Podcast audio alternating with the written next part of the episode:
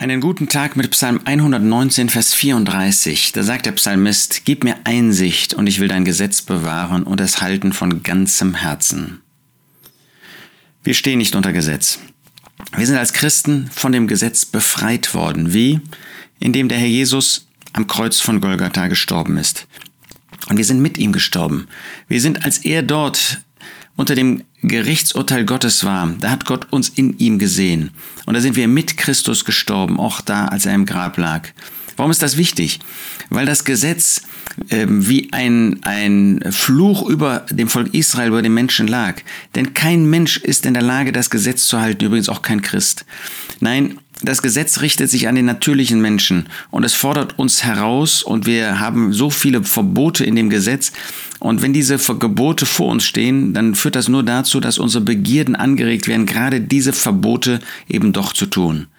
Nein, wir stehen nicht unter Gesetz, sondern wir sind mit Christus gestorben. Das Gesetz hat keine Autorität über einen Gestorbenen. Aber wir haben das Wort Gottes. Und das Wort Gottes hat Autorität in unserem Leben, in deinem und in meinem. Es ist nicht irgendwie ein, ähm, eine Überlegung, ob wir das tun sollen oder nicht. Ähm, nice, to, nice to do, nice to have. Nein, es ist etwas, was wirklich Autorität hat. Und wir wollen dieses Wort Gottes, wollen wir verstehen. Deshalb ruft der Psalmist, gib mir Einsicht. Wir haben in uns selbst keine Einsicht. Wir haben kein Wissen, wir haben kein Verstehen. Das haben wir alles nur in dem Herrn Jesus. Das haben wir alles nur durch Gott. Und deshalb sind wir abhängig von Gott? Sind wir abhängig von dem Herrn Jesus? Sind wir abhängig von ihm, um überhaupt seine Gedanken recht zu verstehen? Ist dir das klar? Das ist nicht deine Intelligenz, die das Wort Gottes verstehen lässt, sondern weil Gott sich offenbart in seiner Güte.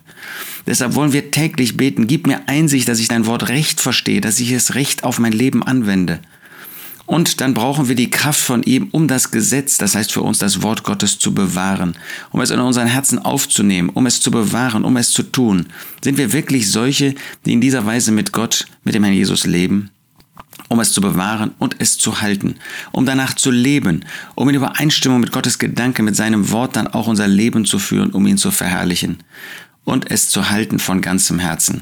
Ist es nicht oft so, dass wir das mal tun wollen, mal nicht, dass wir so mit dem einen Auge auf das Wort Gottes blinzeln und auf dem, mit dem anderen Auge in diese Welt?